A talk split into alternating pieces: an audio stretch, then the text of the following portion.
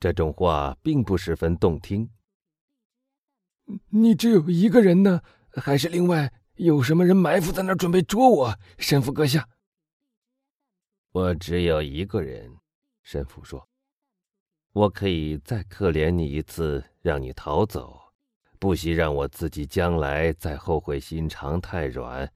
只要你对我说实话。”呃，神父阁下，卡德鲁斯紧握着双手喊道，并向基督山挨得更近一些。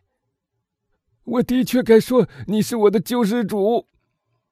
你说，有一个人把你从苦工船上救出来。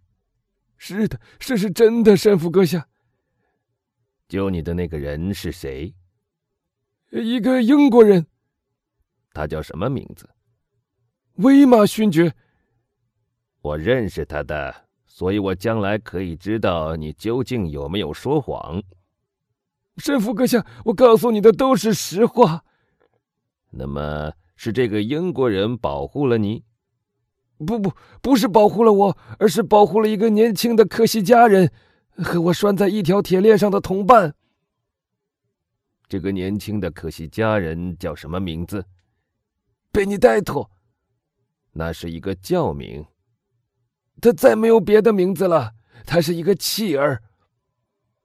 那么，这个年轻人和你一同逃走了？是的。怎么逃的？我们在土伦附近的圣曼德里工厂做工，你是知道那地方的吧？是的，我知道。呃，在午睡的时间，呃，就是在中午十二点到一点钟之间。苦工船上的奴隶在吃过午饭以后，竟还能打一次瞌睡。我们实在应该多可怜可怜那些穷人了，神父说。不，卡德鲁斯说，一个人不能永远做工啊！一个人不是一条狗，还是可怜狗好。基督山说。等其余那些人在睡觉的时候，我们走远一点，用那个英国人给我们的锉刀锉断我们的脚镣，然后游水逃走。这个贝尼戴托后来怎么样了？我不知道，你应该知道。不，真的，我们在一儿就分手了。为了加重这句话的语气，卡德鲁斯又向神父走近了一步。神父一动不动的站在他原来的地方，态度很镇定，目光中带着询问的神色。你撒谎，布沙尼神父用一种无法抗拒的威严的口吻说：“神父阁下。”你撒谎，这个人依旧是你的朋友，你或许还在利用他做你的同党。神父阁下，自从你离开土伦以来，你是靠什么过生活的？回答我。我能得到什么就吃什么。你撒谎！神父第三次说这句话，口吻比以前更威严了。卡德鲁斯吓得呆呆地望着伯爵。你是靠他给你的钱过活的。是的，不错，卡德鲁斯说。贝尼戴托已经变成一个大贵族的儿子了。他怎么能变成一个大贵族的儿子的呢？他本来就是他的儿子。那个大贵族叫什么名字？基督山伯爵，就是我们现在所在的这座房子的主人。贝尼戴托是伯爵的儿子，基督山答道：“这次可得轮到他表示惊奇了。”“嗯，我相信是的，因为伯爵给他找了一个假父亲，因为伯爵每月给他四千法郎，并且在他的遗嘱里留给他五十万法郎。”“哦哦，假神父说，他开始懂得了。那个年轻人目前叫什么名字呢？”安德烈·卡瓦尔康蒂，那么就是我的朋友基督山伯爵曾在家里招待过他，快要和腾格拉尔小姐结婚的那个青年人喽。一点不错。你这个混蛋，你，你知道他过去那种可耻的生活，你竟隐忍不言吗？我何必要阻拦一个伙伴的好事呢？卡德鲁斯说。你说的对，应该去通知腾格拉尔先生的不是你，而是我。别那么做，神父阁下。为什么不？因为你会把我们两个都弄垮的。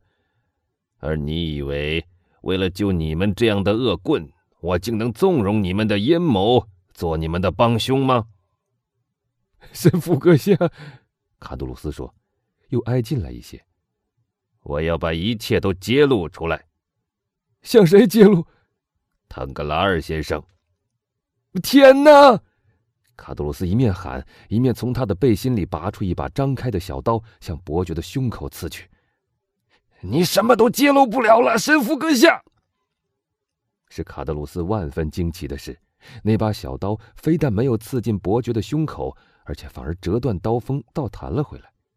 这当，伯爵用他的左手抓住那暗杀者的手腕，用力一扭，那把小刀就从他那僵硬的手指间掉了下来。卡德鲁斯发出一声痛苦的喊叫，但伯爵不管他怎么叫，继续扭那匪徒的手腕，直到他的手臂脱节，跪下来，又仰跌到地板上。伯爵于是用一只脚踏住他的头，说：“我不知道究竟是什么力量阻止我不踏破你的脑袋，你这混蛋！”，发发慈悲吧，发发慈悲吧！卡德鲁斯喊道。伯爵收回他的脚，起来。卡德鲁斯爬起身来。哦，你的腕力多大呀，神父阁下？他说，一面拍打着他那条被肉钳的青紫斑斑的手臂。多大的腕力呀！住口！上帝给我力量来制服像你这样的野兽。我是在代上帝行道，记住吧，畜生！我现在饶赦你，还是为了他。哦，卡德鲁斯痛苦的呻吟着说：“拿了这支笔和这张纸，我讲，你写。我不会写字，神父阁下。你撒谎！快拿了这支笔，写。”卡德鲁斯慑于神父的威严，坐下来写道：“先生，现在蒙你优礼接待。”并且快要和令媛结婚的那个人，是和我一同从土伦苦工船里逃出来的重犯，他是五十九号，我是五十八号。他名叫贝尼戴托，但他却不知道他的真姓名，因为他始终不知道他的父母是谁。签名，伯爵继续说：“你这不是要断送我的性命吗？傻瓜！假如我要断送你的性命。”我就会把你拖到最近的警察局去，而且这封信一发出去，你多半就可以不再有所恐惧了。所以，签名吧。卡德鲁斯签了名。地址是安顿大马路，腾格拉尔男爵府，腾格拉尔先生。卡德鲁斯写上地址，神父接过那张信笺。现在，他说：“够了，去吧。”走哪一条路出去？你来时的那条路。你要我从那个窗口出去吗？你进来的时候就很方便呀。哦，你已经想定一个打击我的计划了吧，神父阁下？呆子，我能有什么计划？那么，为什么不让我从大门出去呢？吵醒门房有什么好处？神父阁下，告诉我，你不希望我死吧？我以上帝的意志做我的希望，但你发一个誓，绝不在我下去的时候打我。怯懦的傻瓜！你预备拿我怎么样？我问你，我能拿你怎么样？我曾尝试把你造成一个快乐的人，而我却把你造成了一个暗杀者。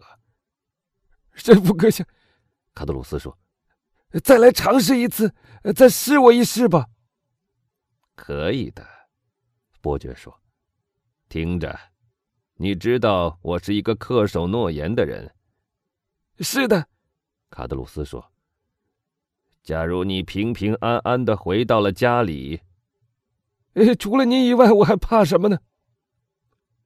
假如你平平安安的回到了家里，就离开巴黎，离开法国，不论你在什么地方。”只要你规规矩矩的做人，我就会派人送你一笔小小的养老金。因为，假如你平平安安的回到了家里，那么，那么，卡德鲁斯打了一个寒战。那么，我就相信上帝已宽恕了你，而我也可以宽恕你了。你说老实话，卡德鲁斯结结巴巴的说：“你你你简直要吓死我了！”快去吧，伯爵指着窗口说。卡德鲁斯虽然得了这一番保证，却依旧并不十分放心。他两腿跨出窗外，站在梯子上。快下去！神父交叉着两臂说。卡德鲁斯知道不必再怕他了，就开始下去。于是。伯爵把那只小蜡烛移到窗前，使香榭丽舍大道上可以看到有一个人正在从窗口里翻出来，一个人则拿着一支蜡烛给他照亮。你这是干什么，神父阁下？要是有巡警经过，可怎么好呢？于是他吹熄蜡烛，然后下去，直到他的脚踏到地面的时候，他才放心了。基督山回到他的寝室里，急速地从花园望向街道。